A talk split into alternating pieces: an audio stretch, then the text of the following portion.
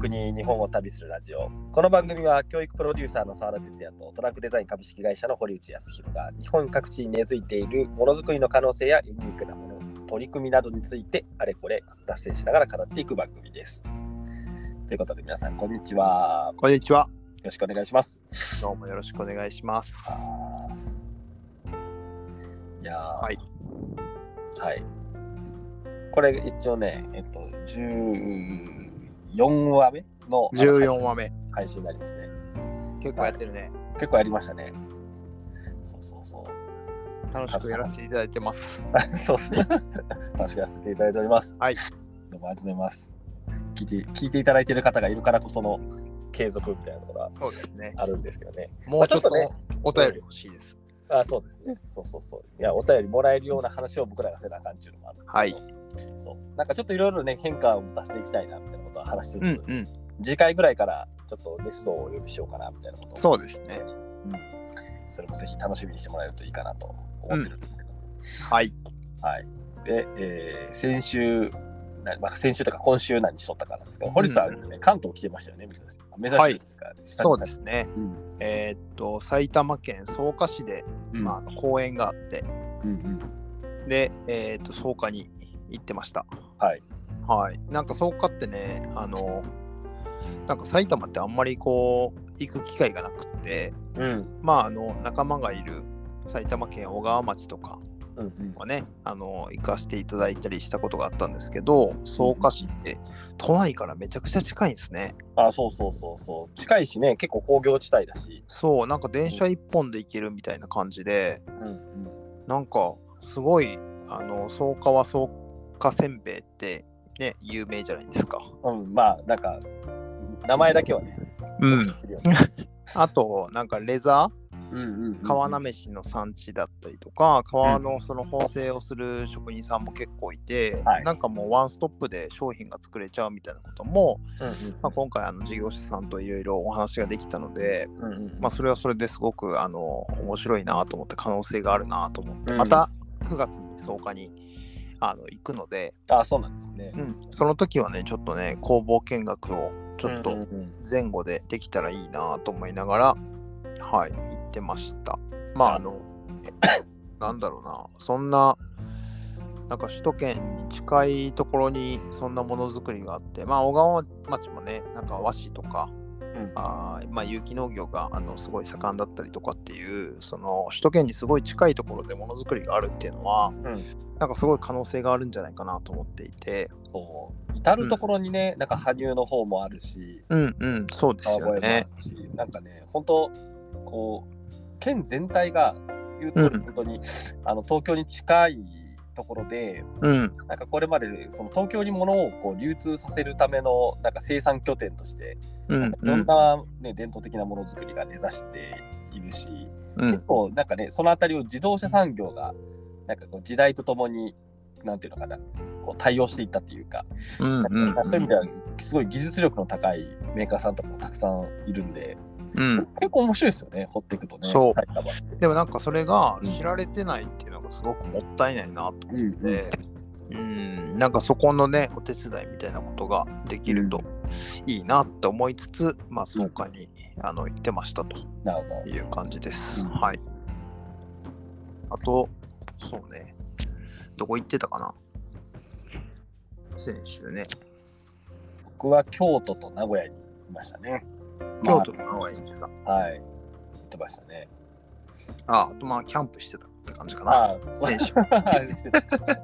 たね そうだね、はいやってたね先月週一キャンプね、はうい、ん月1キャンプを今、あのトランクデザインのスタッフと、うんあ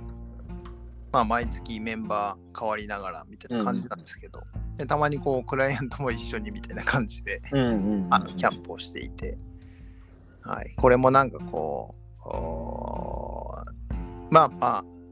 あるこう素材をねどうやってこうアウトドアの商品に落とし込むかみたいなこともそうなんですけどうんうんやっぱり僕らこう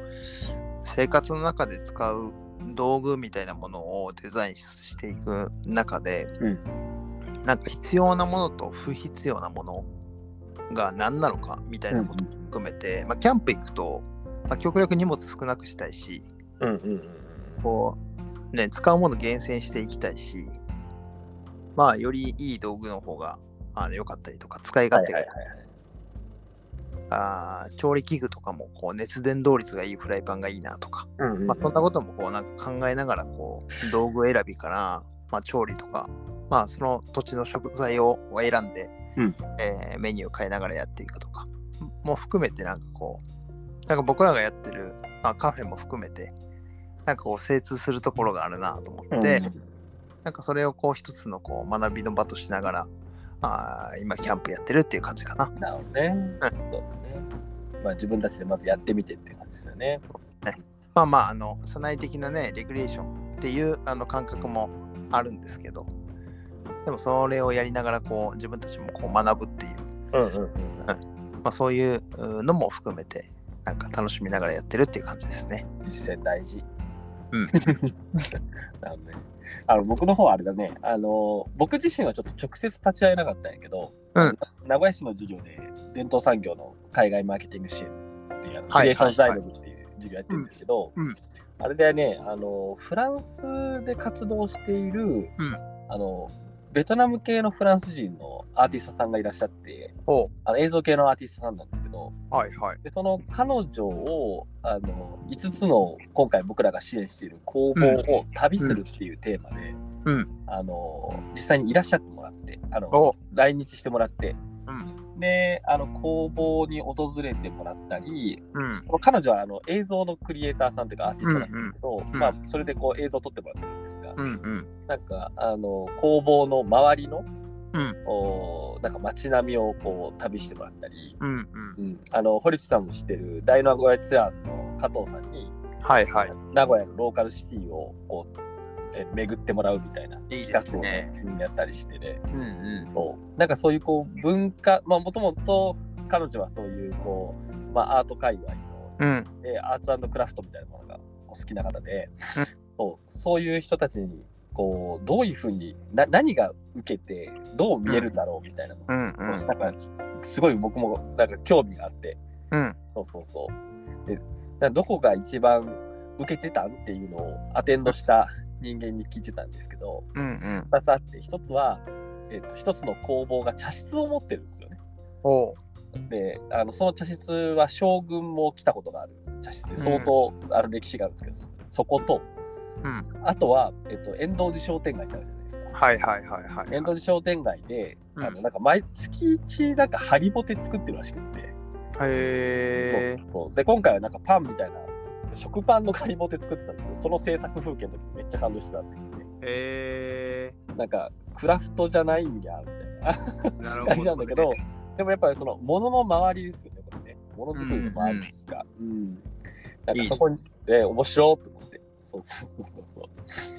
それ茶室があるのは何を作ってる工房だったんあですそかこはねあの有松絞りの工房さんでそうなんだ。うん、あのもう400年ぐらい歴史のある有松絞りの中で一番古い武田貨幣商店さんっていうあーところがあるんですようんね、うんでそこの建物がすごい立派でうん。なんか勝海舟が書いたあの掛け軸があるとか、え何ー、か何何かにつけて立派なものがあるいい工です房ねなんですよ。工房っていうかもうお屋敷ですよね。うんうんうんうん。でそこのあのにあるあの茶室です。なんであの、まあ、徳川家のあのお膝元で有松絞りって400年歴史作ってきていて、うんうんその武田貨幣さんは有松絞りの中でも、まあ、いわゆるなんていうんですかね一番のこ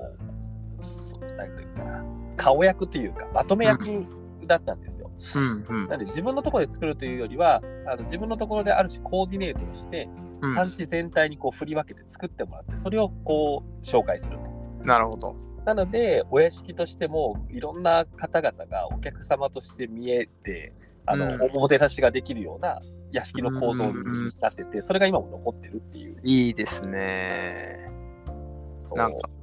ね、現代版でそれやってほしいですね。ちゃんとさそうそうそうそうコーディネートする株としてね。うんうんうんうんうん。まさにまさに。いいですね。今もね、あの愛知芸術祭が開催されていて、うんうん多室見れるのかどうかわかんないけど、そのお屋敷が会場になってるんで、あ、そうなんや。そう、うん、そうなんですよ。あ、我々、今度名古屋行くから行ってみてもいいね。その あいいですね。そういえば行くわと思って。もう明日から僕も名古屋ですよ。そうだそうだ、そうですよね。そうなんです。明日、明後日名古屋、しあさって和歌山と、うん、まあ、2日目、3日目の名古屋、和歌山は澤田さんと、そうですね。はい、同行という感じで、はい。はい、当社の事業にお付き合いいただきます。いえ いえいえ。ありがとうございます。はいありがとうございます。はい。まあそんなこんなで、え1週間過ごしてきたわけですけども、うんうん。今日のテーマは今日のテーマね、いやちょっとテーマはね、なんかちょっと話をしてみてから最後に今日のテーマは何だったのかっていうのを考えてみようかななるほど、なるほど。というふうに ちょっと思ってるんですけど、はい。あん ま、なんかあんはい、どうそぞうそうそうそう。なんかあの、いつも、あの、澤田さんからの質問がね、結構あの多くて、僕が喋るターン多いなと思いながら、あの振り返りながら聞いてたりもしていて、で、僕と澤田さんが出会ったのが、あれ何年前だろあれは4年前ですね、2018年 5, 5月 ?6 月、う暑かったよね。ねうんうんで、まあ、京都で、まあ、出会って、うんで、えー一緒に、まあ、日本全国の ね、伝統工芸とか地場産業とか、こう、ものづくりみたいなことにに関して、まあ、一緒にこう、仕事をするようにこうなってきたんですけど、うんうん、なんか、僕ってもともと、まあ、あのー今までもこう、話したかもしれないんですけど、2010、まあ、11年にプロジェクトは立ち上げたけど、その前、2009年ぐらいからこう、兵庫県の地場産業とか、うんうん作りみたいなものが面白いなと思ってこう興味を持ってずっとこう,こう、関わっていたんですけど逆にこう澤田さんっていつぐらいからそのお地域のものづくりみたいなことにこう興味を持ち始めたのかとかうんうんうんうんまあなんかそこからこうお関わり始めて、えーどう意識があ変わってきたあまあもしくはこう仕事のやり方だったりとか、うんあー方向性みたいなものがこうまああの会社としてもそうだしこうこうなんだろう変わってきたみたいなうんのを、うんまあ、ちょっと聞ければなとなんかこうその心はなんですけどなんだろう、はい地域にこう興味がなかった人たちがうんあー地域に興味を持ち始めて、うんえーどうやどういうこう意識改革であったりとかあーなんだろうな関わり方うんだったりとか、うんあー関わってきてこうどう自分がこう人として変わってきたのかみたいなことも含めて、えー聞けたらいいなと思って、うんうんなんか前回のね収録の時になんか後半なんかふとそう思ってうんうん次回はこれ聞こうと思って、はいはい、はい、ちょっと温めてたんです。そうですね。うんなんかいつもと攻攻守逆転みたいなうんうん 感じですね。そうですね。まあ、どっから話そうかな、どっから話すといいんだろうなとちょっと思ってうんけど、なんだろうな。まあ、なんか、その、まず地域のものづくりっていうものが、今すごいカチッと、まあ、はまって、あの、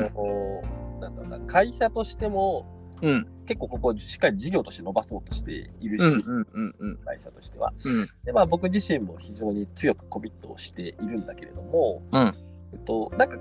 ここは結構ねなんていうのかなたどり着いたっていう感じが僕の中で結構しっくりきてる状況なんですよね。ほううん、なんかあのーま僕もですねうん2011年にこの「見ても」っていう会社を作るきっかけがあって、うんうんで2012年から、まあ、本格的にこうなんか中の人間として事業立ち上げに関わって、でうんちょうどね、あのえ8月にはいあの社長になったんですよほうほうほう全面的に任されあの任せてうんくうんれる、なんでちょうど今あのこれ話してるの7月31日なんですけどうんで明日僕あうんの社長になって10年間がお終わるって感じですねおめでとうございますお疲れ様ですお疲れ様です。大変大変疲れるなって 思うんですけどそうそうそうはいであのまあその事業立ち上げる時に、うんまあそのうまあ、どういう会社にしていこうかなみたいなことをちょっとなんか改めてうん模索していた時から、うん。結構その地域という単位はすごい僕にとっては興味があった。うんことうなんですんよねうんまあ、それは、なんかまあちょくちょくちょっと話をしているところでもあるんですけど、うんえっ、と、ちあのまあ、僕はその知多半島の常滑にある沢田酒造というところがう本んとしてあって、うんで、まあ、それもそんなに意識して生きてきたわけじゃなかったんですけど、うんうんうんあのちょちょうど2011年の震災が起きる直前にですね、うちの娘が生まれたんですよ。うんでその時初めて父親になって、はいで、えー父親になって、かつなんか世の中の価値観がぐらーってこう揺らいでる真っ最ほうほうほ中で、うんなんかまあ、この揺らいでる変化、特にうん世の中的には経済性と社会性をしっかり融合させていった方がいいんじゃないかっていう問いが生まれた時だと思ってうーんで、まあ、それを多分でもこれほっとくと元に戻るだろうなっていうなるほどねなんか感覚も持ってて、うんまあ、これちょっとふ不可逆にしたいよねって思ってたんですよね。うーん要は戻らない流れにした方がいいなとうーん思っていてでそれをじやっていきたいしじゃあそれ何のためになるやそれなんかそんなことまでやんなきゃいけないのかみたいなことを考えた時に、まあ、その方がまあ自分の子供にとっていいよねみたいな感覚が芽生えてて、一時も強く芽生えていて。うんで、そうこうしているときに、いや、でもそもそも、なんかその子供に対して、なんか、未来どうしていくみたいな話をするにあたって、自分のルーツがあんまよく分かってないなと思って、はいはいはいで、はいあのーまあなんかもやもやしながら、うんこの社会性と経済性融合させるみたいなことちゃんとやった方がいいなとかって思いながら、うんあのー娘にちゃんと語れるようになろうと思って、沢田酒造に、あの、行ったんですよ。でそれがね、へーめっちゃ久々の訪問で、はいなんか10歳、小学校ぐらいの時ぐらいまでは、なんか、あの、すごい僕はおじいちゃん子だったんですけど、うんうんおじいちゃんも僕のことすごい可愛がってくれてたんで、なんか結構連れてってくれてたんですよね。はい本本家行くぞって言って。うんうんうんでもちょっとまあ、おじいちゃんの体調が悪くなっちゃったみたいなものもあって、うん全然行けてなくって、うんで、あのすごいなんか20年ぶりぐらいにこう、ちょっとめっちゃドキドキしながら、あの沢田正一ってうちのじいちゃんですけど、の、はいあの孫の哲也です。あの、行っていいでしょうかって言って、なんかすごいね、あの、めっちゃ緊張しながらテレアポして、へ アポ取って、で、あの、うんう伺ったんですよ。で、なそるのほ時どにね、あの、娘も連れて行って、あーの、あ引き合わせたんですけど、で、その時に、なんかその、ちょうど酒蔵開放っていうの、割とうちの酒蔵、あの、先駆けてやってるうんあうのん方なんですけど、うんで、その、まさに酒蔵開放の前日に伺って、うんなんか、あの、多分ね、準備でめっちゃ忙しかったのに、 今考えるとちょっと失礼なタイミングで行ったなって思ったりするんですけど、で、なんかいろんなルーツの話聞かせてもらって、うんで、まあその話もめっちゃ良かったんですよね。うんなんかいかに地域と循環して、なんか地域の農家さんたちと共存共栄しながら、うんあるいは地域の飲食店と共存共栄しながら、うんあるいはあの常滑焼うんきの産地でもあるので、その産地そとうですねうん日本酒酒蔵として共存共栄しながらずっとやってきたんだって話を聞いて、やべえめっちゃええ会社やんって改めてうんあの思ってで翌日、そんな大して大きな酒蔵じゃない酒蔵になんか2万人ぐらい人が来てですみんげえなななんかそうそうなんですよそうにめっちゃ来てると思ってもうぎゅうぎゅうになりながらみんなお酒飲んでへべれけになってうんうんいて、なんかこうあこれが愛される会社かっていうのをままざまざと僕はちょっとなんか見せつけられてんかなるほ どガツンときたんですよなるほどでそれもすごい複雑でガツンとくるし、僕はなんかその、まあ、それぐらいの距離感なんで当然澤田酒造からするとなお客様扱いされるっていうかねあのはいそはい外から来た人間なんで、う僕は当事者じゃないからんなんかこう俺なんでこっちの家に生まれへんかったんやろっていう嫉 妬めっちゃこの会社ええ会社で自分もその一員になれたらなりたいなって心の底から思うけどうんそううそういうそういう立場じゃないなみたいななるほどね嫉妬があってね。はいはいはいで、あのーまあ、そそれは結構すごくこう大きな出来事で、うんじゃあ自分は何するかって言ったら、こういう会社をうん増やすっていうことができないかなっていうのを、なんか真剣に考えようって思ったのが、じゃあ2012年の5月なるほぐどらいの出来そう5月だったかな。うん。でもなんかこういろんなものが重なったんよね。そうそうそうそうそう。 3.11もそうやしそうそうなんですよ。なんかそれってそのなんか時期にうん多分関東にいなければその意識芽生えてなかったかもしれないい。や、それはあるかもしれないですね。うん、僕らはあの神戸にいながらねうんうんもう忘れもしないですあのスタッフと一緒にランチ食べてたんですようんうんうんうんうん。外に。うんうんうんな時になんかこう当時こうツイッターとか見ててうんなんかえらいことになってると。うんうんうんうん。最近でもね、そう、なんかこう、すごいニュースになってるみたいなこうんとうん、で、で、事務所に戻って、こうネットで検索したら、うんやばいと、うんすごいことになってるぜ、みたいなので、で、やっぱその当時って、あの、僕も毎月レベルで東京に、うんうんうん。あの、自分の学びのために結構行ってたんですよね。はいはいはい。うん。で、それで東京の仲間も、まあ、活版印刷とかやり始めた時も、でもあったし、活版仲間とかもたくさんいたので、うんうんうんうん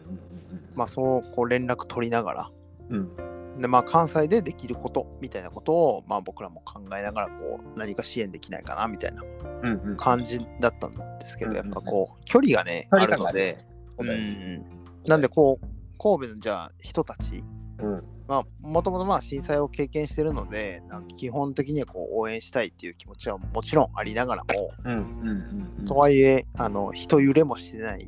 うん。地域じゃないですか。そうだよこね。こっちからすると、うんうんうん。で別にこうねあの時はこう電気節電しましょうみたいな結構うん東京が真っ暗な時期でもあったりとか、いやうんそうだった。そうでしたよ。ねでそんな時だったのでまあとはいえこっちはね全然電気ギラギラついてるみたいな、うんうんううんん、っていうのもあって、まあ、それも、まあ、関東にいたからこそそのなんだろう本質的なものをこうどうにかしないとみたいな意識が芽生えたっていうのがそうだよね。うん、タイミングでもあったのかなとそ思ういだよね。なんかね、ちょちょっとな、まあ、これはなんか話取れるような気がするんだけど、その311のその瞬間は、ななんんかか僕僕ちょっと体験として、この関東にいる皆さんとは若干ずれてて、うん。あの当時、僕はまあある案件で浜松の禅寺にいたんですよ。で、おそのまさに、ね。うんそうし震災が起きた瞬間ね。はいはいはい。であのもう電波も届かないテレビもない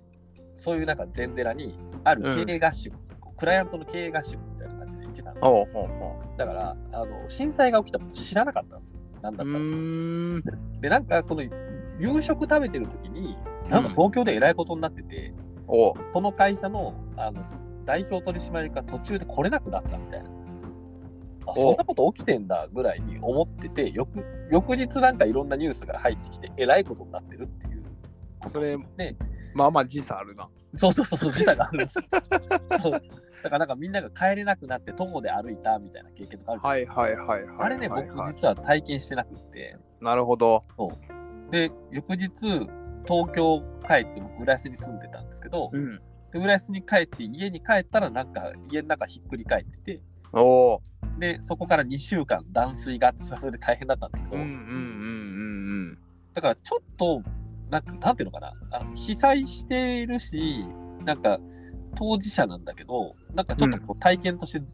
なんか時間がずれてて、うん。なるほどね。だから、なんか周りのみんなが、絆だよね、あの時助け合ったよね、みたいな感覚、全然共有できてなくて、 僕そういや、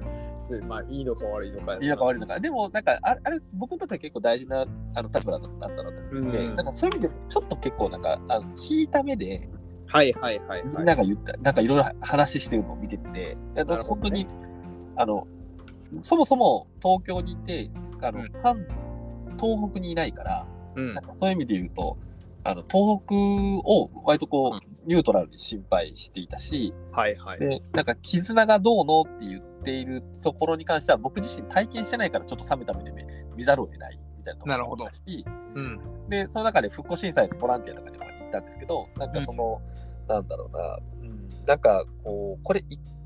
ちょっとこの気分の高まり方として、うん。エモーショナルになりすぎてるな、みたいなことを思っていて、おう。で、そういうのってなんか割とこう、時間とともに忘れられていっちゃうから、うん。うん、だからそれそれがさっきの話なんですけど、うあのん。これほっとくと元に戻るなみたいああ、そうね。ななんかこう、悲しみを忘れるのと同時にうん。なんか今ここで得られ突きつけられてる問いを忘れるんじゃないかなみたいうんなうこんとは、うんうんうんうんそうだからそういうそういうのもあって割とそのなんだろうなビジネスとか事業のあり方を変えていくみたいなことに対して、うんなんかこう結構こうなんていうのかな危機感っていうかうんな割となんかこう常にそんなにこう感情的に高ぶることなく、うんうんこのこの流れを一過性にしちゃいけないなみたいななんかそんなことはね、考えて いましたね当時ね。うんなるほどね。そうなんで、なんかあんまりその意味で言うと、うんと、地域っていう単位の中で、まあ、うんうちの酒蔵を見て、あなんかこういうふうに地域に根ざして長い年月をかけて共存共栄して、うん。あの、存在し続けるっていう会社の経営のあり方、これめっちゃいい経営のあり方だなうとん、そうね、そうね。思って、これこそなんか経済と社会性がうんしっかりこう融合している、あるいはうん。その結果として文化も育まれる、なんかすごくいい経営だなっていうふうに、あの思って、うん。それを増やすことが僕の中での、なんか結構ミッションだと思ってたので、うんなんかあんまりその時点で地域のものづくりみたいなところまでは、なんか全然フォーカス当たってなかったんですよ。はいはいはいはい。で、僕自身のその持っているスキルセットとしても、うん。まあ、それまであのどちらかというと人事とか組織周りのコンサルティングをするっていう会社うん。の中で事業を立ち上げている状況だったうん。ので、うん。なんかものづくりの支援ができるともその時、まあ、そもそも思ってなかったうん。のでなんかね結構あの紆余曲折がありましたね。なるほどうね。んその一番初めにやったのはその復興震災の関係で、うん結。構石巻とか気仙沼に伺わせていただいていたのうがん。うん。あって、うん。でそこでちょっとなんか沢田酒造に行った時に受けたなんかうんその衝撃と似たような衝撃を気仙沼とかで受けたんですよ。あそのなんかこう経営者の皆さんがあ。うん。あのもちろん感情的な高まりももちろんあったのかもしれないですけど、うん今も結構たまにやり取りさせていただいていてやっぱこの人たちのビューは素晴らしいなと思うんですけど、うん。なんかその自分たちの会社を元に戻すっていうことももちろんすごい考えているし、うん。なんかこう、ね、亡くなられた方々がいらっしゃる中で、その悲しみからどう復活するかっていうことも考えておられるんだけれども、うん一方で、なんかこう、5代、6代先のあの、子孫たちにとって、うんあの気仙沼っていう町が今みたいな形で復活できたのは、あの時のなんかじいちゃんたちが踏ん張ったからだぜって言われるように、俺たちこう手結んであの、うん挑戦していかなきゃいけないよなって言ってうん。震災前はね漁師さんたちとか、水産系の会社さんたちって縄張り争いみたいな感じだから結構仲悪い人たああ。うんち。手組んですうん。ごい長いこう時間軸で未来を見ながら、うん。あのまあ事業を一緒に作ろうみたいなことをしているのをうんまあうん。見て、まあ、すごいなって単純に思って、うん。でその人たちのなんか経営の仕方そのものがうん。あのいわゆる企業の一社員として働いている人たちにとってはすごいこうインパクトがあるし学びになるんじゃないかなと思ってうん。なんで初めはねその地域になんかインターンするみたいなうん。研修を作ってたんですよね。うん。うん。これが2013年とか16年ぐらいまでそんなことやってた。うん。ねうん。大手企業の社員さんたちをあのインターンしてもらってうん。インターンする中で見えた、まあ、今で、今は結構そういうの増えてるんですけど、地域課題解決型の、あの、フィールドワークみたいなことをや,、はいはいはい。うんやってたんだけど、なんか、あの、まあ、ちょっとここれについてまた今度どっかのタイミングで話す機会があれば話しますけど、うん。なんかこのプログラム、地域のためにならんなって、うーん。 3年ぐらいやって、うん。強く感じて、そうなんや。うん、あ、これはあかんわって思って、なんか、このままだとちょっとなんかなんだろうお金にはなるかもしれないんだけど、うんななってたんですけど、うん。なんかあの自分が作りたいシーンにはいつまでたっても近づけんと思ってそれはさ、お金になってるっていうのは、うんえっと、澤田さんの会社としてお金になってるのか、うんうんその地域の人たちのお金になってるのかっていうのはどっちなんあであ、そういう意味で言うと、どっちもなってます。あ、どっちもなんだ。うん、どっうちんもうなってます。んどっうちもなんってますまあ、うちの会社の利益はまあそんなに、あの利益率はそんなに良くないけど、まあ、それなりに売り上げにはななるし、うんうんで、しっかり地域に、あの一度に、えー、80人とか、うんあうのん宿泊させて、うんで、あの現地のね、路地も使って、うで、当然ながら地元の あの料理とか、そういったところにもお金も落ちうるし、んうんまあ、あの一般的な観光客を受け入れる、まあ、そもそも気仙沼とかって観光客を受け入れるようなコンテンツがそもそもなかった地域、はいはいはいはい。まあ、そういう意味で言うと、あのーまあなんだろうな、それなりに地域の皆さんとても潤うとうん思ううんんですよ。そうね。でもね、なんか、うんまあ、ちょっと細かな点はあの省くんですけど、うんうーん、回を重ねれば重ねるほど、うんなんか、ね、地域の人たちがちょっとなんかがっかりするっていうかね、落胆するみたいなことにつながりがちなんですよ。ああいうのへえ。うんで 話すと長くなるけど、まあ、あのなんでかっていうと、うんあの結局地域の課題をその数日とかで見て提言するみたいなやつって、うん。あの表層にならざるを得ない。なるほど。となると大体ね提案できることってみんな同じようなことになってくるんですよ。うーんで。毎年同じような課題を突きつけられて提案されて、うんでそれ誰がやるのみたいな話になっうてんくうる。んうん。提案者は誰もそれをこうコミットしてくれない。はいはいはいはいはい。じゃあ地域側はもう分かってるんだけど、うんえっと、それあなたは担ってくれるのっていう期待を持ってしまうと結局裏切られるというか、うんそこまではコミットしてないみたいな、うん。なんかそのなんていうのかなあのわかるわかる。落胆につながっていくるんですよあ。ーなんか一歩引いた感じでアイデアだけ出されて、そうそうそうそうそうそだうっそたうらみたいな感じね。そうそうそうそうで,、うんで本人たちはそれ提案してそのプロセスでいろんなこと学べたって言って帰れるんですけどうん。地域側からするとなんか前なんかある時言われたのはうんなんかまあこんなこういう提案になりますよねみたいなことを言われてき てそうそうそうそうそういやーこれダメだなと思って、なまあ、もうちょっとねやり方を変えるみたいな方法もあのもちろん模索ししてやってたんですけどうん。え根本的にやっぱりこのこのモデルがダメだなって思って、うん。うん、もうそれをもうスパッとやめるっていうことに決めてうん。最後やったのが2016年じゃないですかね、それをね。うん。そうで、なんかあのーんそのいや僕と入り口が違うなと思ったのが、その地域っていううーのに対してうんうんあ経営っていう部分での見方で見てるっていうのがなんかこう面白いなと思って聞いてたの。ああ、なるほど。うん、なんかそれは今でいうこうファンマーケティングみたいな感じで、うんうんあこういう経営のあり方みたいなのを、多分澤田さんはこう見ていて、うんうんうんまあ多分そのいろんな重なりの中で自分が経営者になったみたいなことももちろんあるんだけどうんうんなんかそれをこう、まあ、澤田酒造も含めて、まあ、その気仙沼あーであったりとかも、まあ、いろんな経営者の経営のあり方みたいなこうんとうをんうんに対して結構こうあのフォーカスしてあの見てたんだなと思っていて、そうだね、確かうに。ん、結構僕はすあのその入り口ではなくて、うんうんうんうんなんかどういうものがどういう人に使われてみたいなことを結構見てたりするので、うんうんうんなんかあんまりこのなんか、うん、経営から入るみたいなことはあんまり考えてなかったりするのでそのなんかあの入りのこう見方地域だったり企業だったりうんうんうんうんあのお見方が違うなって思っそうだよたのが、ね。うんちょっと面白いなとそ思うだよね。やっぱいました。ね、デザイナーだからこその、やっぱそういう視点だと思っていて、うんうん生活者にとってどうかって、うんやっぱすごく重要な視点だと思うんだけれどうんも、うんなんか僕はやっぱりバックグラウンドであり、なんか根本は教育の人だから、うんまあ、経営っていうか経営者